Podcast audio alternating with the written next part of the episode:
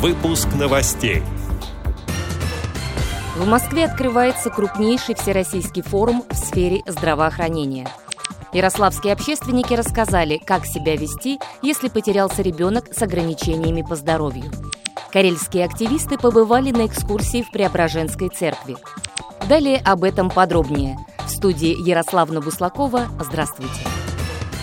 В Москве начинает работу форум «Здоровье нации. Основа процветания России».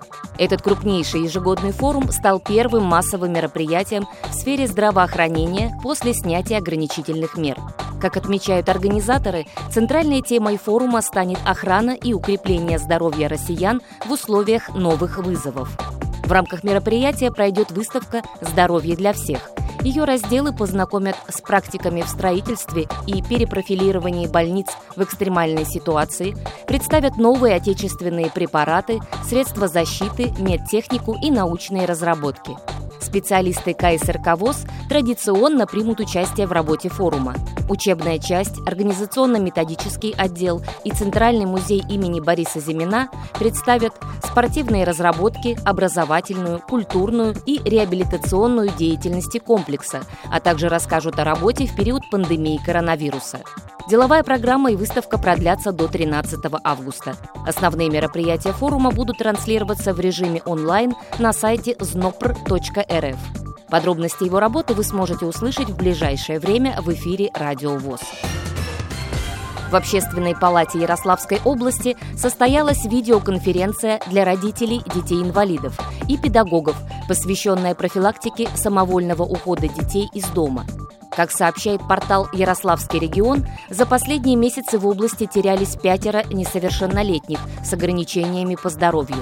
Представители поискового отряда «Ярспас» и областного подразделения по делам несовершеннолетних отметили основные правила для родителей и детей в подобной ситуации. Это звонок в службу спасения 112. Для профилактики потерь они предлагают установить на телефон ребенка приложение геолокации и обязательно одевать его в яркую одежду, либо закреплять на ней заметный элемент с контактной информацией.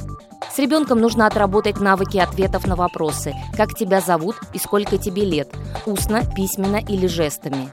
Общественники также дали рекомендации для родителей о том, как обеспечить безопасность детей на природе, в лесу, в деревне у водоема.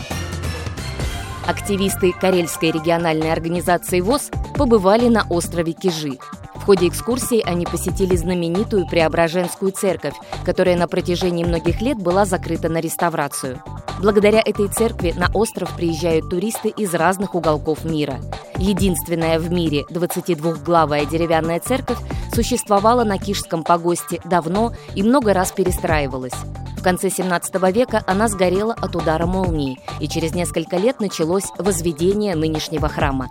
Участники экскурсии смогли прикоснуться к древним стенам церкви, побывать внутри и узнать историю святого места, которое принадлежит к числу наиболее знаменитых памятников архитектуры в нашей стране, сообщает пресс-служба ВОЗ.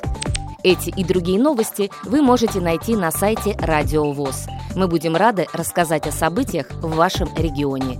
Пишите нам по адресу новости собака ру. Всего доброго и до встречи!